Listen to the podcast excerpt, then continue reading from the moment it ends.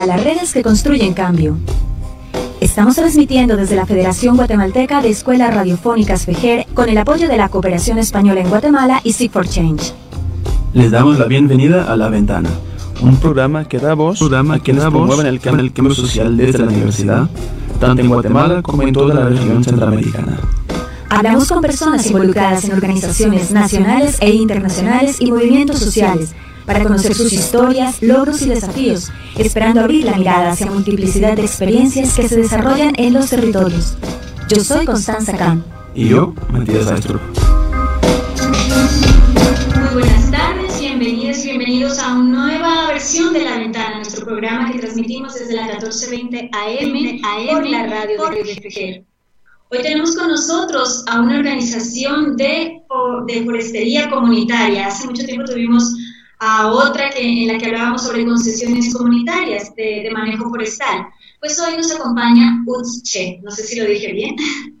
UTSCHE es una asociación nacional que representa de forma legítima comunidades organizadas, reconocidas por la sociedad y el Estado guatemalteco, por su importante contribución al desarrollo mediante el manejo sostenible de bosques. Y recientemente UTSCHE obtuvo el Premio Ecuatorial de 2020, así que luego hablaremos un poco más sobre este tema.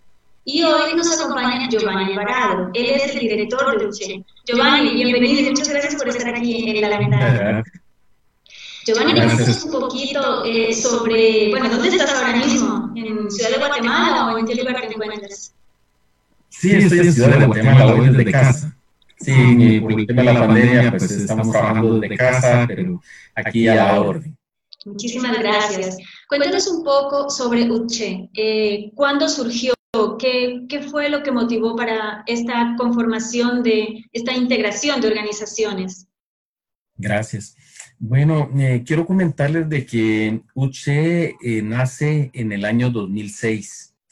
En ese eh, tiempo, bueno, alrededor de unos cinco años antes, alrededor de 16 organizaciones en su mayoría comunidades indígenas eh, de diversos territorios de, Guatemala, tuvieron la oportunidad de irse eh, y de conocerse.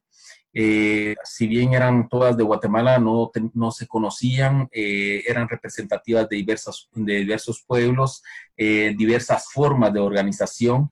Por ejemplo, se tenían algunas organizaciones ancestrales como la Parcialidades, en Totonicapán, como la comunidad eh, indígena Pocomán del Chilar, eh, como las comunidades chincas, la sala comunal de Quesada, entre otras, y algunas de eh, reciente más, una reciente más conformación como las empresas campesinas asociativas en la costa sur de Guatemala, específicamente en los municipios de Escuintla, Guanazapa y San Vicente Pacaya, que tuvieron acceso a su tierra a través de, del Fondo de Tierras.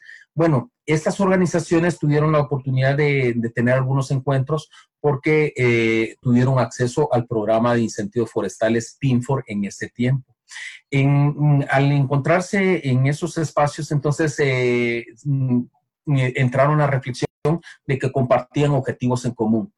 Eh, todas estas comunidades tenían en común la propiedad de tierras y bosques comunales que estaban protegiendo, que estaban resguardando eh, como comunidad, que gestionaban de manera colectiva. Pero a la vez eh, también se encontraron con que, además de compartir estos objetivos, también compartían las mismas amenazas. Entonces, bueno, se encontraban también con, con, las afectaciones que se tenían desde un Estado no incluyente, un Estado de que dicta políticas normativas sin la participación, sin la consulta de las comunidades. Eh, mm, también se encontraban con eh, amenazas ante la minería, ante, otra, eh, ante los monocultivos y otras presiones externas. Y todo esto entonces les hace sentir la necesidad de formar una red de formar eh, eh, una organización que pudiera dar eh, mayor voz, que pudiera dar mayor fuerza a, esos esfuerzos. Actualmente la red está conformada por 43 organizaciones comunitarias, siempre con diversidad de formas, de pueblos, de organizaciones en el país, pero todas en común, como decía, con la característica de tener tierras y bosques en, en tenencia comunal en su mayoría. Perdona, ¿de qué año estamos hablando cuando se fundó UTSCHE? Se fundó en 2006. Entonces, eh, ya a la fecha eh, está a punto de cumplir nuestros 15 años. Vaya, bueno, habrá que hacer una buena fiesta con distanciamiento social. Así es, así es. Giovanni, ¿y eh, cómo funciona a nivel de, de, las tomas de decisiones? Si bien dices que son 43 organizaciones de base, ¿no? Distribuidas por todo el país, ¿cómo se organizan? ¿Cómo está estructurada esa toma de decisiones y ese, esos planes que establecen para trabajar conjuntamente? Bueno, nuestra máxima autoridad la constituye la Asamblea. La Asamblea que está conformada por la representación de cada una de estas 43 organizaciones. Por cada una de estas 43 organizaciones en nuestra Asamblea General eh, participa eh, la persona que ejerce la representación legal de, estas organizaciones de base eh, y además una compañera que representa al grupo de, mujeres de la comunidad de la organización comunitaria de base. Es decir, que está participando regularmente un hombre y una mujer. Eh, digo regularmente porque a veces, eh, muchas veces también la representación legal puede ser una mujer y por lo tanto pueden ser dos mujeres quienes representen la organización en nuestra Asamblea General. Es ahí en donde se aprueban los estatutos, las reformas a los estatutos, eh, los reglamentos, normativas internas. Luego, en esta asamblea se elige a una junta directiva que está representada por siete organizaciones. Eh, como criterio se sigue que esa junta directiva sea representativa de los territorios de Occidente, del Sur y de Nororiente de Guatemala. Y entonces, em, son siete organizaciones en total. Eh, actualmente la presidencia la ejerce eh, Asociación Guadalupana en el novillero eh, allá en Sololá.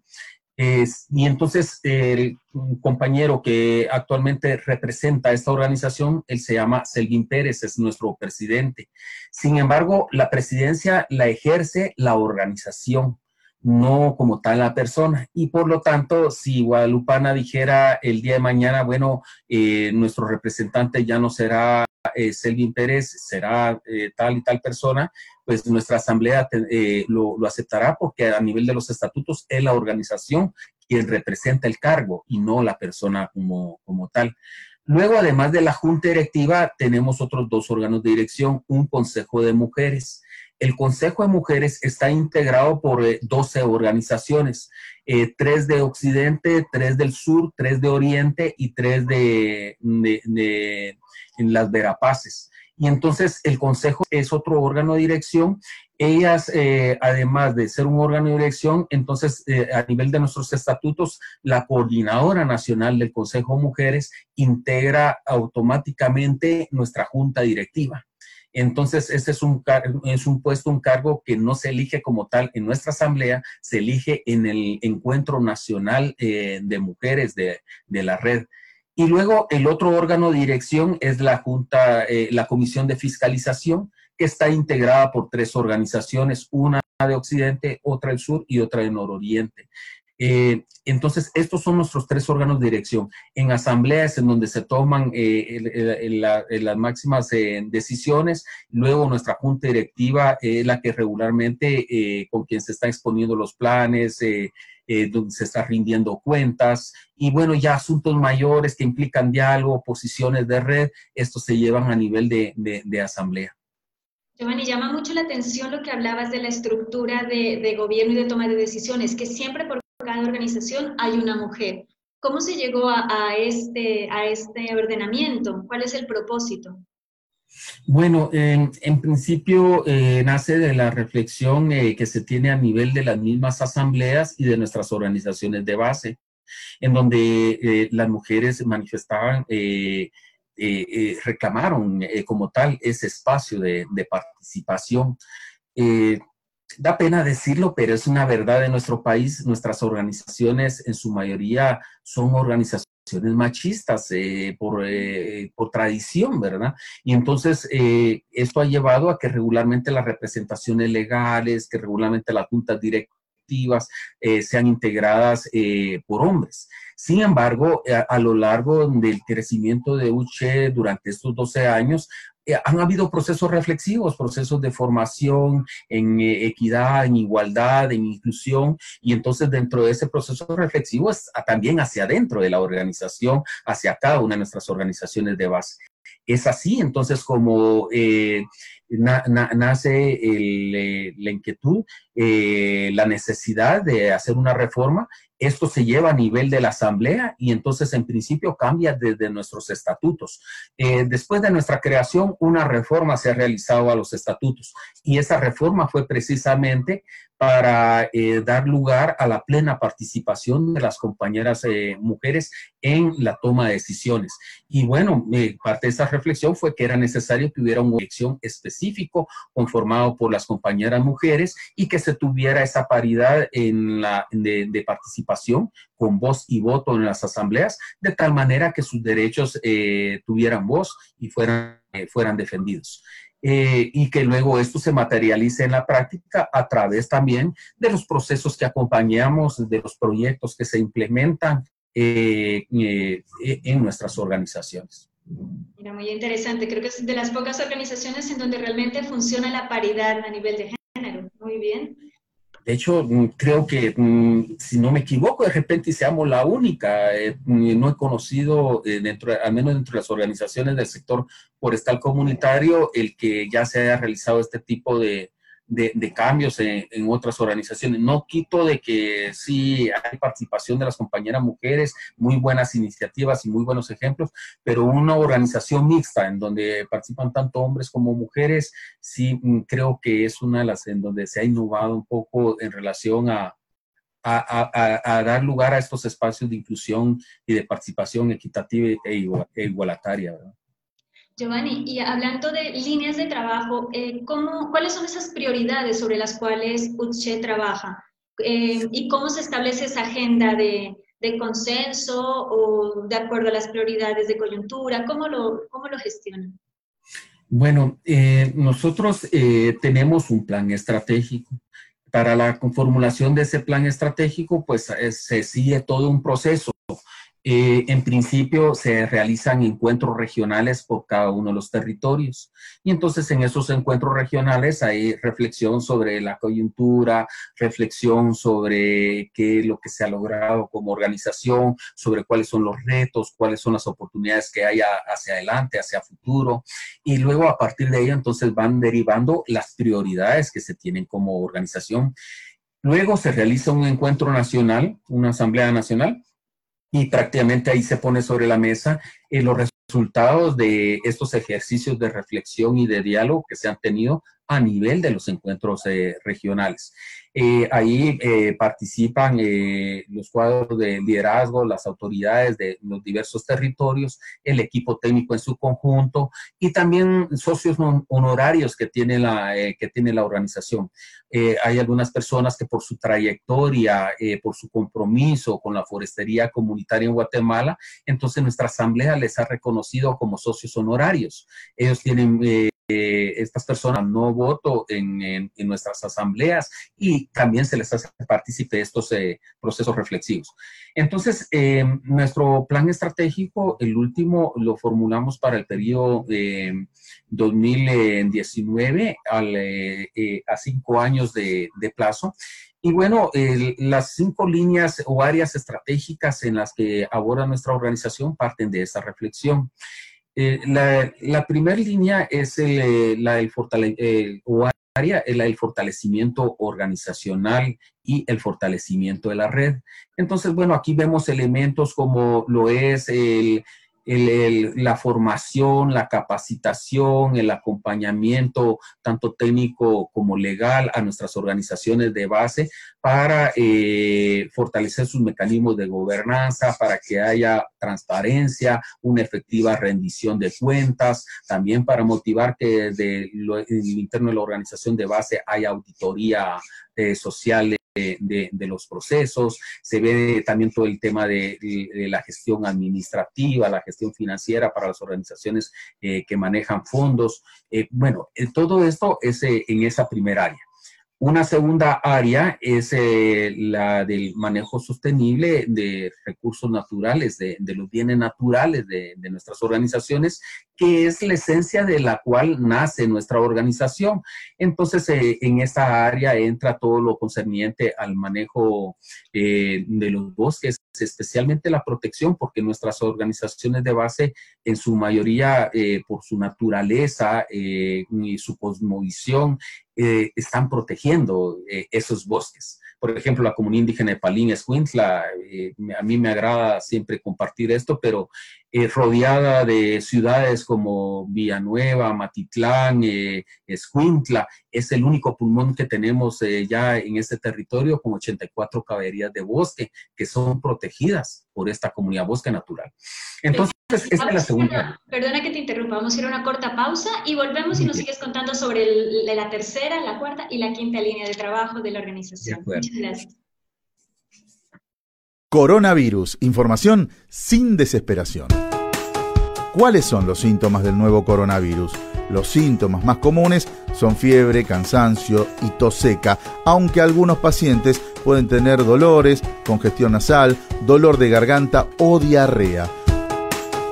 La cuarentena son 40... No, la cuarentena en el caso del nuevo coronavirus son 14 días, que es el plazo máximo de incubación que se conoce hasta ahora. Por eso, las personas que estuvieron en zonas donde hay circulación del virus deben permanecer obligatoriamente aislados en cuarentena durante 14 días para no contagiar. Coronavirus, información sin desesperación. Un mensaje de Farco, Foro Argentino de Radios Comunitarias. Los casos de violencia contra la mujer y violencia sexual pueden incrementar durante la cuarentena por el COVID-19. Si sufres maltrato, llama al 110 de la Policía Nacional Civil o al 1572 del Ministerio Público y si no puedes hacerlo, pide a alguien que lo denuncie por ti. No estás sola. Por un aislamiento sin violencia, Mujeres Transformando el Mundo. Contáctanos al 3102-3870 y al 3099-5663. Todos los seres humanos nacen libres e iguales en dignidad y derechos. Si eres lesbiana, gay, bisexual, trans, intersex o de otras poblaciones de la diversidad sexual, recuerda que tienes derecho a la educación y a un trabajo digno. Denuncia al 1555 o puedes ubicar la auxiliatura de tu localidad. Un mensaje del Procurador de los Derechos Humanos, Jordán Rodas Andrade, con apoyo de la Agencia Alemana de Cooperación GIZ.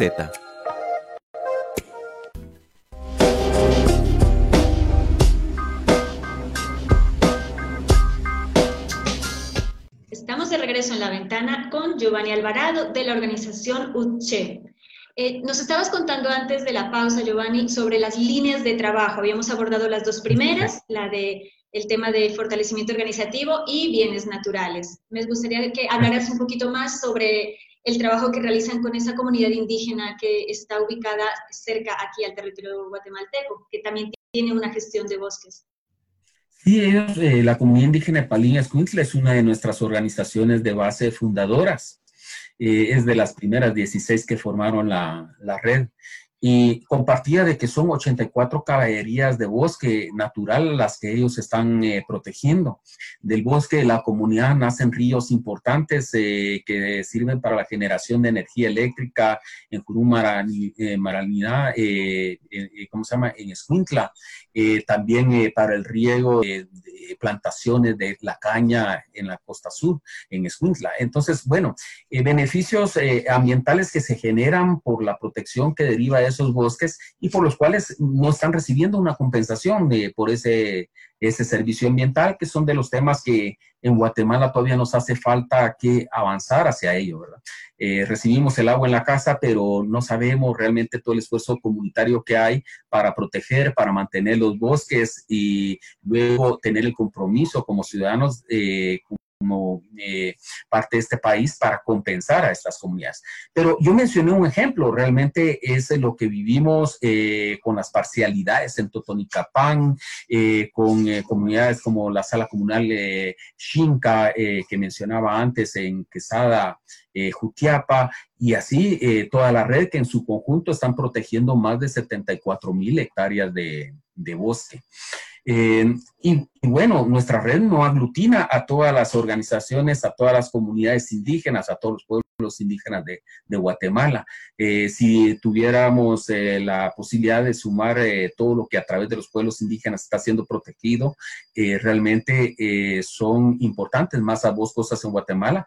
Estimo que por lo menos un 20% de la cobertura de bosque que existe en el, en el país y que regularmente están ubicados en las partes altas de las cuencas, eh, de donde, que son las zonas de captación, las zonas de recarga hídrica, a través de las cuales eh, luego nacen los nacimientos que alimentan los ríos, las fuentes de agua de las cuales dependemos eh, en las áreas urbanas.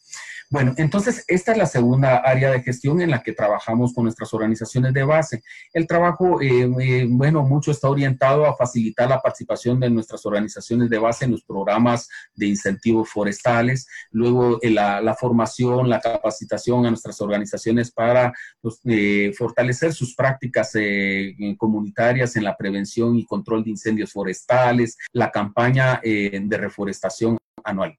Eh, también allá todos los años se realiza la campaña para la protección del pinabete el árbol eh, que utilizamos eh, en Navidad. Este es protegido por las parcialidades, con las, condiciones de clima, humedad, lluvia, mucho frío en esta temporada, sin un incentivo, sin un reconocimiento desde el Estado, las comunidades están protegiendo 24 horas, en los 24 horas del día, todos los días de la semana.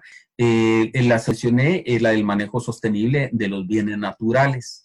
Luego, una tercera área en la que trabajamos es en la mejora de la economía comunitaria.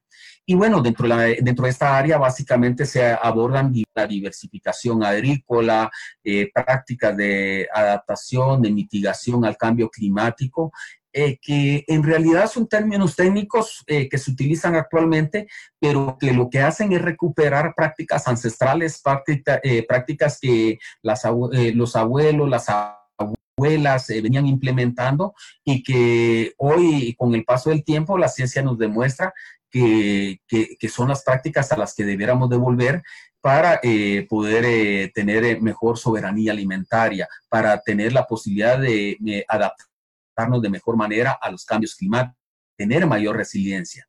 Por ejemplo, con esta pandemia que estamos viviendo, esto ha demostrado en nuestras comunidades de que han implementando prácticas agroecológicas. Ahora en el tiempo de la pandemia, el lugar más seguro para, eh, eh, para estas familias para vivir es eh, sus condiciones de vida les protegen, pero también es en estas comunidades en donde tienen la disposición de agua, agua en buenas condiciones porque proviene de sus propios bosques que ellos están protegiendo, y luego la provisión de alimentos eh, eh, que, que tiene mediante esta diversificación.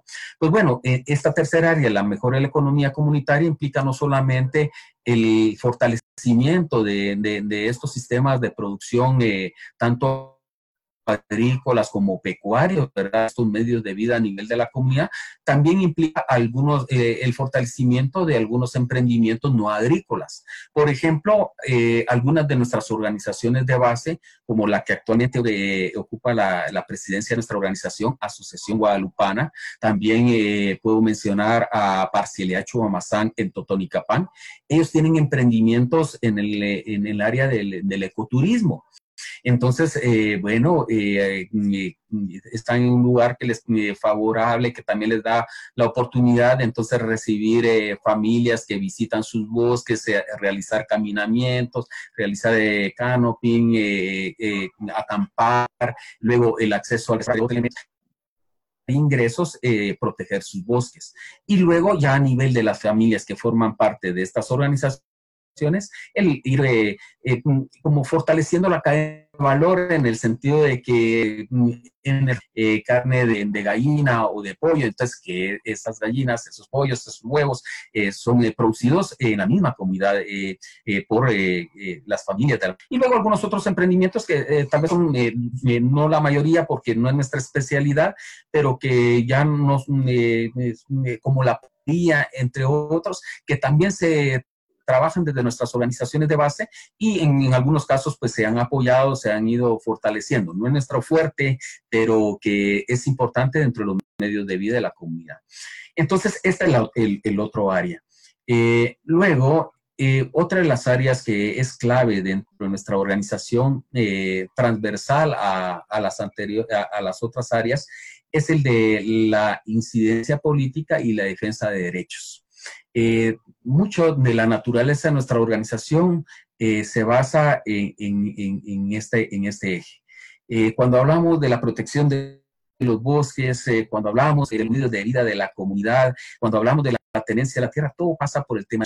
Entonces, este es un área en la que hemos trabajado fuerte porque muchas veces, por, por dar un ejemplo, en el tema de los incentivos forestales. Cuando nació UCHE en el año 2006, eh, en ese tiempo funcionaba el programa de incentivos forestales PINFOR. Eh, sin embargo, cuando leemos la política forestal nacional, fue creada para eh, impulsar polos de desarrollo forestal en el país. Y estos polos de desarrollo no están, no estaban priorizados para las áreas en donde regularmente están los bosques comunales entonces estaban más pensadas para un Izabal, para un Alta Verapaz, un Petén, en donde, con fines de, generar polos industriales, pero no con una lógica de conservación, no una lógica de protección eh, que, es la que gira de nuestras comunidades.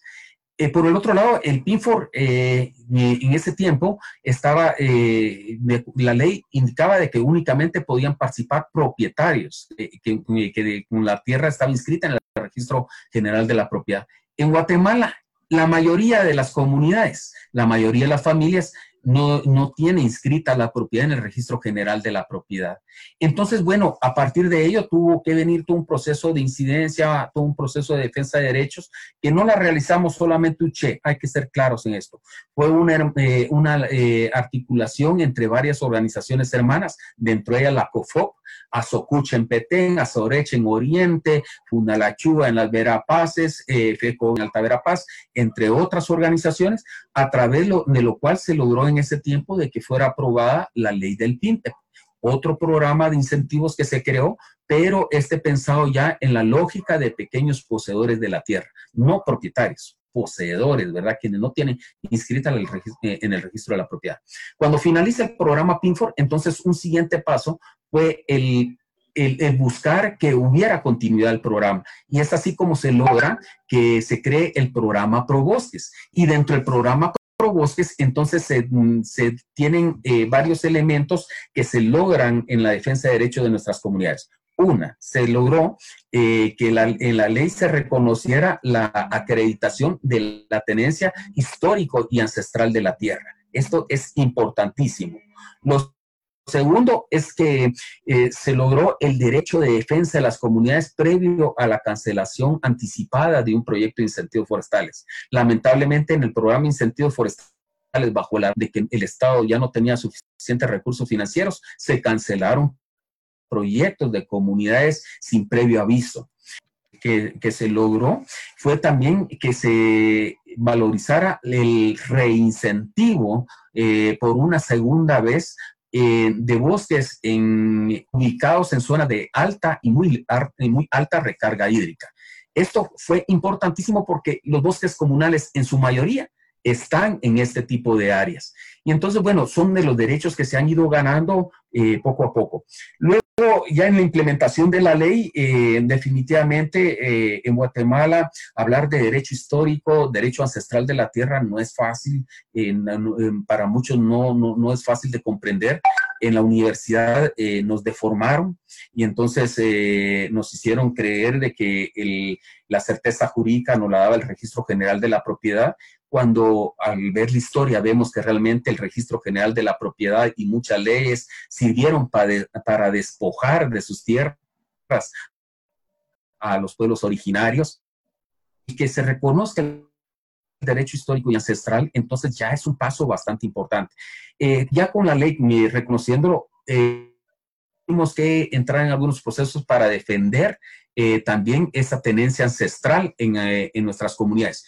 Pero ya con dicha, son solamente dos, pero contar de que dos, en dos comunidades, dos parcialidades en Totonicapán ya tuvieron acceso a los programas de incentivo forestal, acreditando la tenencia histórico y tierra. Y estamos impulsando estos procesos en otros territorios para eh, reafirmar este, este derecho. Esto es algo que no se ha logrado únicamente para nuestras organizaciones de base, que son casos emblemáticos que no solamente benefician a estas organizaciones de base de UCHE, también benefician a toda la red y a cualquier comunidad, a cualquier pueblo indígena en, Guatemala. Y bueno, este es en el tema de bosques, pero de igual manera hemos, eh, eh, hemos tenido que entrar en la defensa de derechos eh, por el tema del agua, que ríos que son secuestrados por la agroindustria del monocultivo en Guatemala, por el tema de, de la, del acceso a la tierra, en donde comunidades que obtuvieron su tierra a través del Fondo de Tierras pero sobrevaloradas, ¿verdad? Y en donde entonces ha habido que renegociar la deuda agraria, entre otros muchos eh, procesos. Eh, por ejemplo, inscripciones y eh, desmembraciones ilegales de tierras comunales que se han operado en el registro general de la propiedad, pero que se ha, se ha defendido el derecho y se ha logrado restituir esas tierras en favor de la comunidad. Entonces, bueno, estas son las cuatro áreas transversales, eh, las cuatro áreas principales de la organización y luego tenemos dos áreas que son transversales. Giovanni, vamos a ir a una corta pausa y volvemos para que nos cuentes un poco más sobre ese premio que obtuvieron y también sobre un, un tema de inconstitucionalidad que fue noticia recientemente para que nos expliques un poco de qué se trata. Vamos a una pausa y volvemos enseguida. Un segundo. Dos.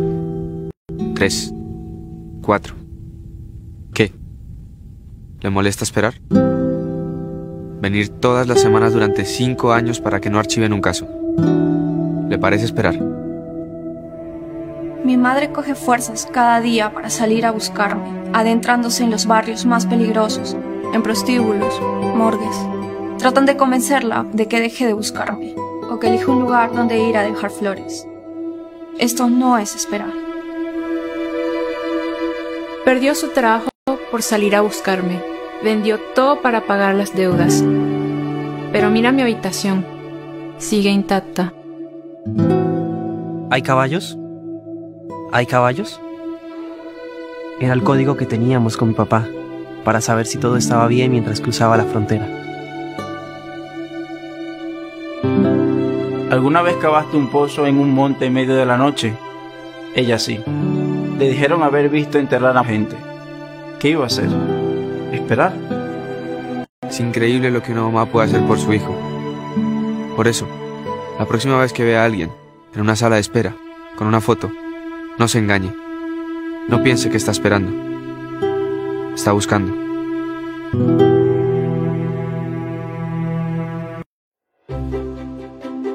Patojos, vengan a ayudarme con las bolsas porque pesan mucho. Mamá, Qué bueno que ya viniste. Qué rico que trajiste bananos y tomates.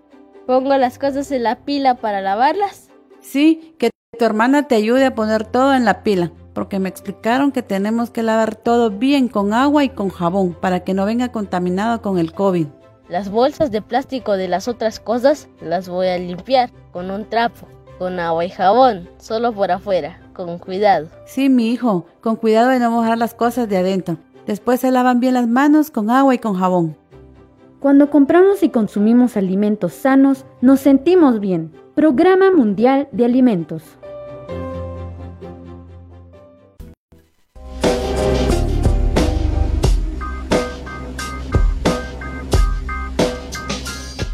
Estamos de regreso en la ventana con Giovanni Alvarado de la organización UCHE. Nos estabas hablando sobre un esfuerzo que viene haciendo la organización de incidencia a nivel de políticas públicas. Eh, nos gustaría conocer un poco sobre esa iniciativa de la ley de alimentación escolar, por ejemplo, y la posición que ustedes tienen frente a otra ley que se está fraguando por ahí y es la ley de aguas. Eh, cuéntanos un poco sobre estas dos iniciativas en especial. Muy bien. Bueno, en relación a la iniciativa de ley de aguas, compartir de que eh, desde la reflexión de nuestras organizaciones de base, de campesinos, campesinas que, como dije, están eh, eh, implementando prácticas agroecológicas en sus parcelas. luego también una reflexión ya ampliada con otras organizaciones hermanas, con otras organizaciones aliadas a nivel de, de, país, en donde participan otros muchos actores. mencionaba hace un momento a Socuch, mencionaba a, a Sorech, Red Sage, Ceiba, eh, CCDA, entre otras muchas organizaciones, algunas autoridades indígenas eh, representativas de algunos pueblos. Bueno, se ha reflexionado de que actualmente la ley de alimentación escolar es un instrumento muy importante de política que existe eh, para fomentar la, la producción sostenible, la agricultura sostenible a nivel familiar. Sin embargo, actualmente la agricultura tiene algunas limitantes que no hace efectiva esa parte participación de las familias campesinas.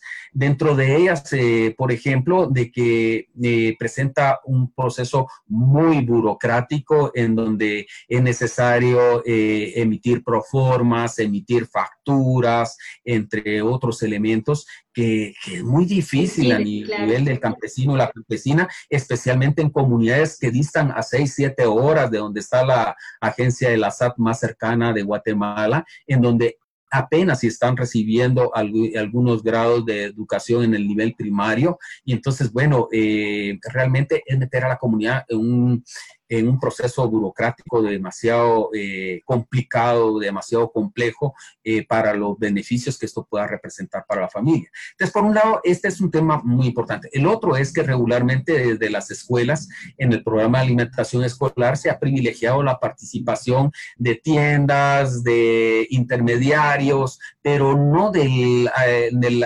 del campesino, la campesina que está produciendo agricultura familiar. Entonces, eh, luego, y esto se da también porque no hay una efectiva participación de las familias, de los padres de familia, de las estructuras propias de, gobierno dentro de la comunidad, dentro de la definición de, las políticas del programa. Por ejemplo, el decidir cuál va a ser el menú escolar. Eh, que ese menú escolar sea pertinente con la cultura, de que valorice los productos que se, eh, que, que se tienen eh, en producción dentro de la misma comunidad para mejorar la, economía campesina. a partir de ello y esa reflexión colectiva, se, revisó eh, la ley y luego hicimos una propuesta de reforma. Esta propuesta de reforma fue presentada al Congreso de la República y entonces buscamos el apoyo eh, a través de, los diputados de la bancada WINAP. también se sumaron otros diputados a, este, a, este esfuerzo diputado Luz, entre otros. Eh, y ya esa iniciativa fue presentada al Congreso. Actualmente fue eh, ya fue conocida por el Pleno del Congreso y ahora está pendiente de dictamen eh, por parte de la Comisión de Educación y la Comisión de Finanzas. Eh, acá aprovecho para hacer un llamado a todas las organizaciones comunitarias eh, de base comunitaria, de base campesina en el país para que apoyemos eh, este proceso. Un llamado a los diputados, a las diputadas, porque esta es una iniciativa que nace desde el pueblo en este dar respuesta, en principio, a a objetivos de seguridad alimentaria, especialmente para los niños en edad escolar, para las niñas en edad escolar. Eh, además de ello, ayuda en la economía familiar eh, campesina. Eh, hoy por hoy, el 60%, el 70% de los alimentos que llegan a nuestra mesa provienen de la agricultura familiar campesina y por lo tanto tendría un impacto este programa en toda esta población algo que es muy importante ahora con la crisis de salud, la crisis sanitaria, eh, la, crisis sanitaria, la crisis de, alimentaria y crisis de, economía que está generando la pandemia eh, del COVID. Y luego incentivaría también eh, las prácticas agroecológicas, la producción sostenible en la agricultura familiar. Entonces, este es un proceso que estamos impulsando actualmente en el, en el Congreso. Otro tema, eh, pues bueno, ha sido la defensa por el derecho al agua. Eh, les compete como luchadores por la protección de los bosques, ¿no? ¿Cómo, ¿Cuál es su posicionamiento frente a, este tema que es tan neurálgico para la vida misma de, de la ciudadanía guatemalteca? Bueno, eh, definitivamente eh, el tema del agua es importantísimo para nuestra organización, en principio porque la mayoría de nuestras comunidades eh, que forman parte de la red y de los pueblos indígenas son quienes están protegiendo los bosques eh, de donde provienen las fuentes de agua que existen en, Guatemala. Sin embargo, eh, en principio no se reconoce por parte del Estado estas formas propias de administración de los bienes naturales de las comunidades, que son las que permiten que existan esos eh, bosques hermosos, esa diversidad, esas importantes fuentes de agua. Y el concepto de bien natural más que de recurso, eso también es otra mirada totalmente distinta. Es correcto, o sea, regularmente eh, se busca regular el agua en favor de la agroindustria, en favor de la industria extractiva, pero no en favor de los pueblos, no en favor de quienes están protegiendo esas fuentes de agua, no en favor de la población en su mayoría eh, para que tenga el acceso al de, eh, como, como corresponde en, el derecho humano al agua. Entonces, eh, como decías, se ha visto como una mercancía y no como un bien, no como un bien natural, como un bien para el, el bienestar común de la, de la población. Entonces, ¿cuál es nuestra posición en cuanto a este tema? Primero, no podemos apoyar una iniciativa de ley que en nuestros pueblos. Si eh, una iniciativa de ley, eh, en todo caso, tendría que salir a propuesta de los pueblos y en favor de los pueblos. Pero eh, esto no es así. Eh, actualmente las iniciativas de ley que mm, se tienen eh, están dadas para favorecer otros intereses.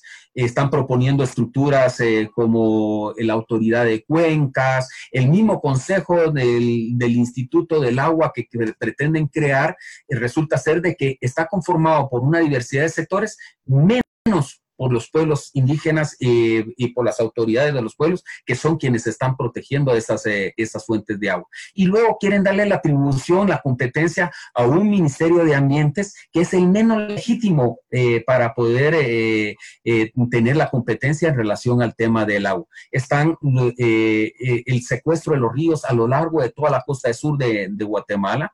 es solo tomar el vehículo y transitar por la carretera principal y vamos a encontrar en verano totalmente secos todos los ríos y, por lo tanto la, la población, los miles y miles de habitantes a lo largo de la costa sur sin acceso al agua, eh, sus pozos cada vez encontrando el agua más profunda, más salina, eh, mm, eh, el agua contaminada, su ambiente contaminado. ¿Por qué? Porque se está privilegiando el cultivo de la caña, se está eh, el riego de la palma aceitera. Eso sí parecen jardines, ¿verdad?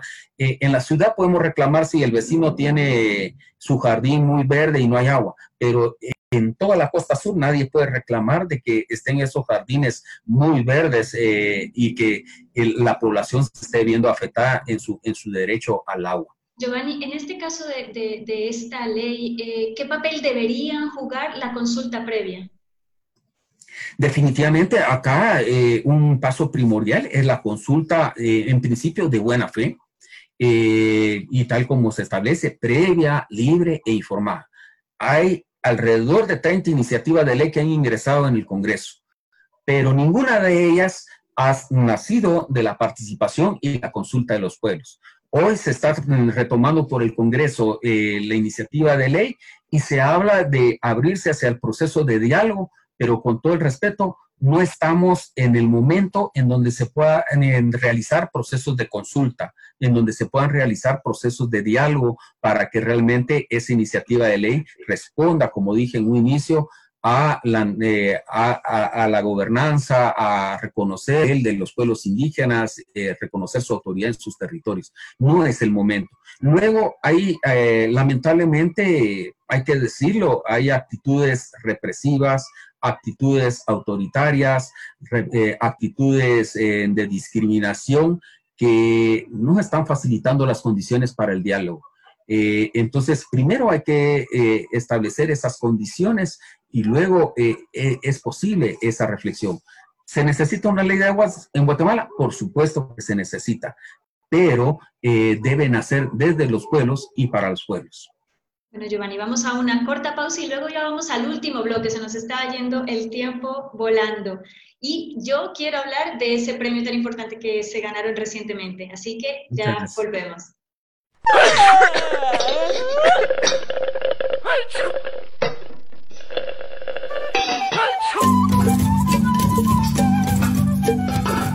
Rechazamos los alimentos y semillas transgénicas. Porque son productos y semillas modificadas en un laboratorio para que crezcan más grandes, pero pierden su sabor y sus vitaminas. No son saludables, las semillas son estériles y no se pueden usar para una segunda siembra. Contaminan la madre tierra. Al comerlos causan muchas enfermedades y la muerte. Por eso debemos tener un consumo responsable, saludable, sin desgastar el servicio que la Madre Tierra nos brinda y recuperando nuestros alimentos propios y ancestrales. Unámonos y luchemos desde nuestras comunidades para refundar el Estado actual hacia un Estado plurinacional.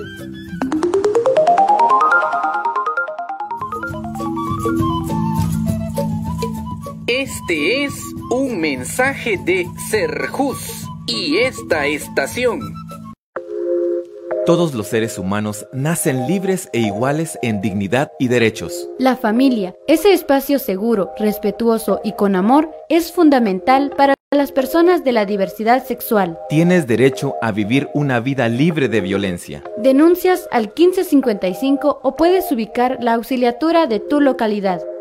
Un mensaje del Procurador de los Derechos Humanos, Jordán Rodas Andrade, con apoyo de la Agencia Alemana de Cooperación GIZ. ¿Recuerda la ley Monsanto derogada en el 2014 cuando la población se levantó en contra de la privatización de las semillas? Ahora regresan con el reglamento de OBMs para uso agropecuario. Con esto quieren contaminar nuestra comida y robar nuestro dinero porque nos obligarán a comprar semillas transgénicas. Este reglamento Bayer Monsanto provocará pérdida de conocimientos ancestrales y la biodiversidad. Nos enfermará con los químicos, el ambiente y la salud humana. Violentará los derechos humanos y socavará la soberanía alimentaria. Rechazamos el reglamento de los transgénicos que aprobaron los ministerios de gobierno y hacemos un llamado para que la población se levante contra estas decisiones unilaterales. Este es un mensaje de la Red Nacional por la Defensa de la Soberanía Alimentaria en Guatemala, Red SAC, Microregión Atitlán y la Alianza Nacional para la Protección de la Biodiversidad, ANAPRO.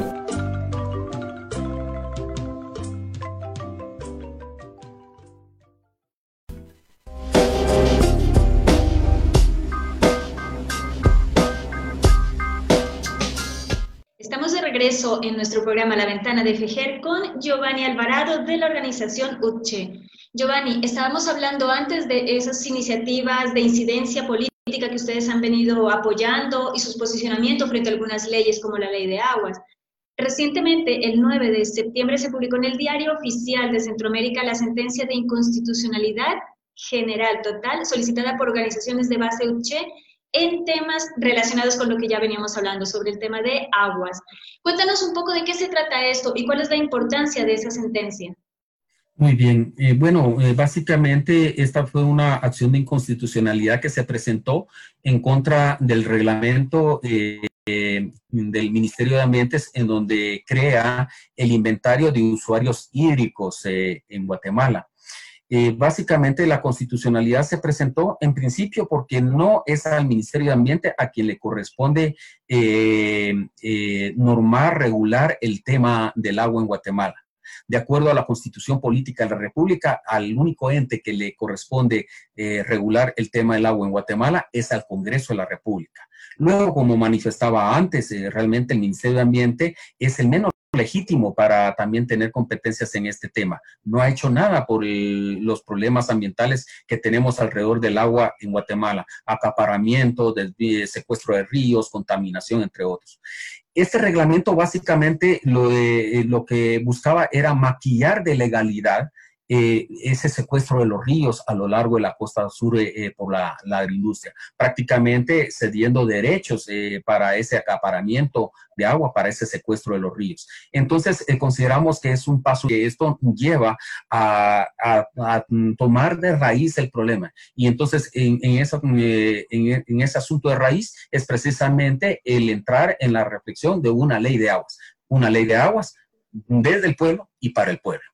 Bueno, sí, es un tema bastante importante y sobre todo en esta época en donde, aunque vemos que está lloviendo mucho, pero en el fondo el agua se está acabando, el agua de consumo, el, todo el subsuelo está siendo brutalmente eh, sobreexplotado. Entonces, en algún momento hay un límite que, que, tenemos. Sí, en Guatemala tenemos cantidad de agua. Eh, el problema es de que eh, no, eh, si hay grandes cantidades de agua, pero no hay acceso al agua que son dos elementos diferentes. Y aguas seguras, eh, sobre todo en las zonas rurales.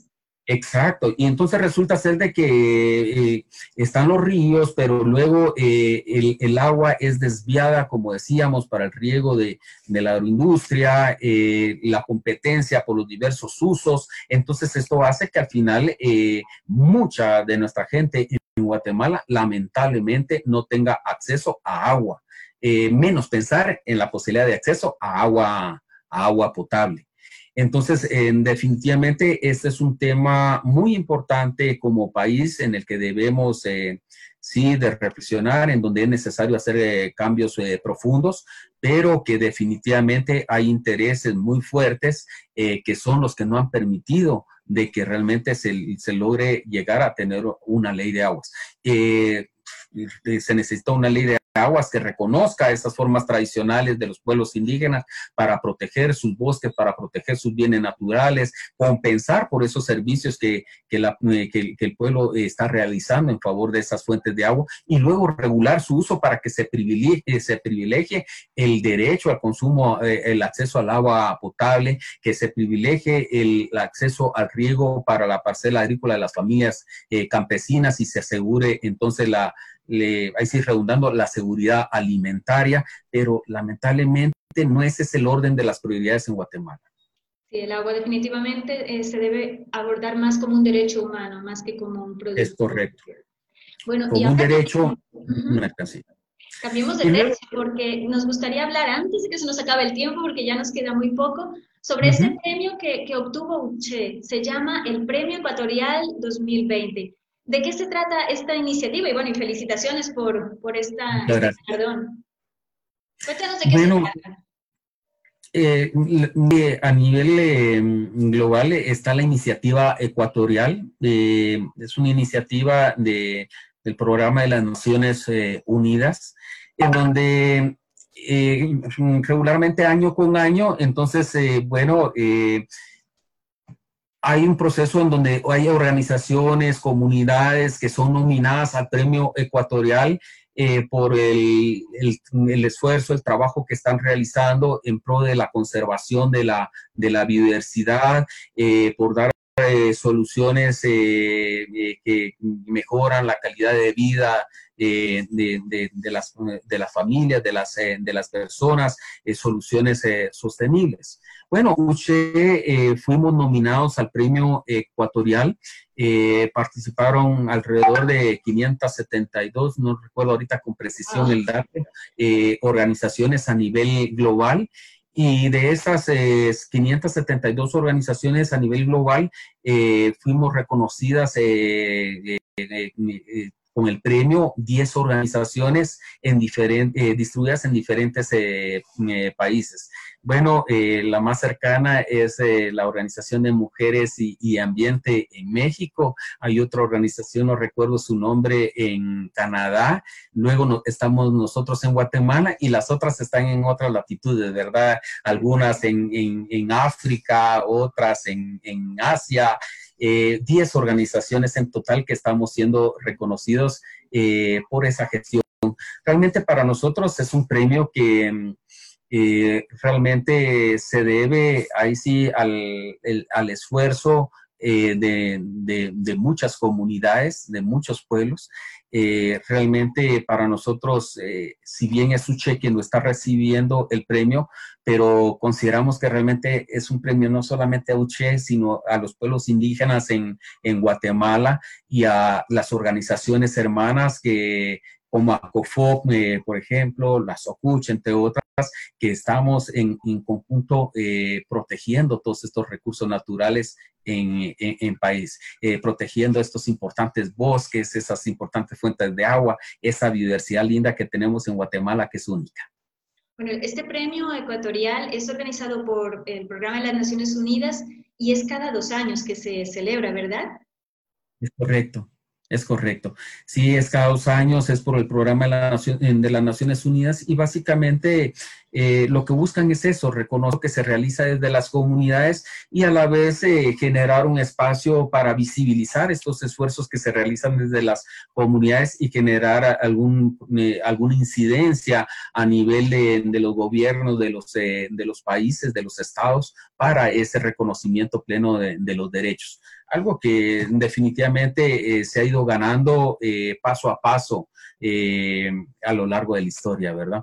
El convenio 169 que reconoce los derechos de los pueblos indígenas, a la consulta previa, libre eh, e informada, ¿verdad? Que reconoce el derecho a la autodeterminación, que reconoce el derecho a las formas propias de, gestión de sus bienes naturales y su territorio por las comunidades, el derecho a la tenencia histórico y ancestral, pero que es necesario traerlo a, cada uno de nuestros países y que esto se materialice en nuestras políticas, leyes, programas que se tienen a nivel de Guatemala.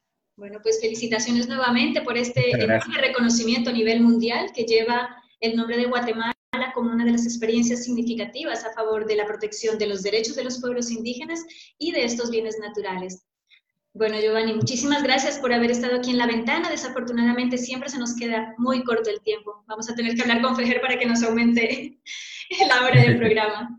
Pero muchas gracias. muchas, gracias por la oportunidad, y gracias a FECER, gracias a ti por habernos contactado y bueno, estamos a las órdenes. Apreciamos mucho porque la labor de comunicación visibiliza eh, todo este esfuerzo comunitario y esos derechos que es necesario eh, ir defendiendo para que sea cada vez mejor reconocidos. Pues a ti, Giovanni, muchas gracias y bueno, nos vemos en ocho días nuevamente por aquí por la ventana. Hasta entonces. Hasta pronto. Feliz día. La música utilizada en este programa es de Sangre Maíz, de Grupo Semilla y Grapes. Este es un programa de la Federación Guatemalteca de Escuelas Radiofónicas FEJER con el apoyo de la Cooperación Española en Guatemala y Sea for Change. Esto ha sido La Ventana.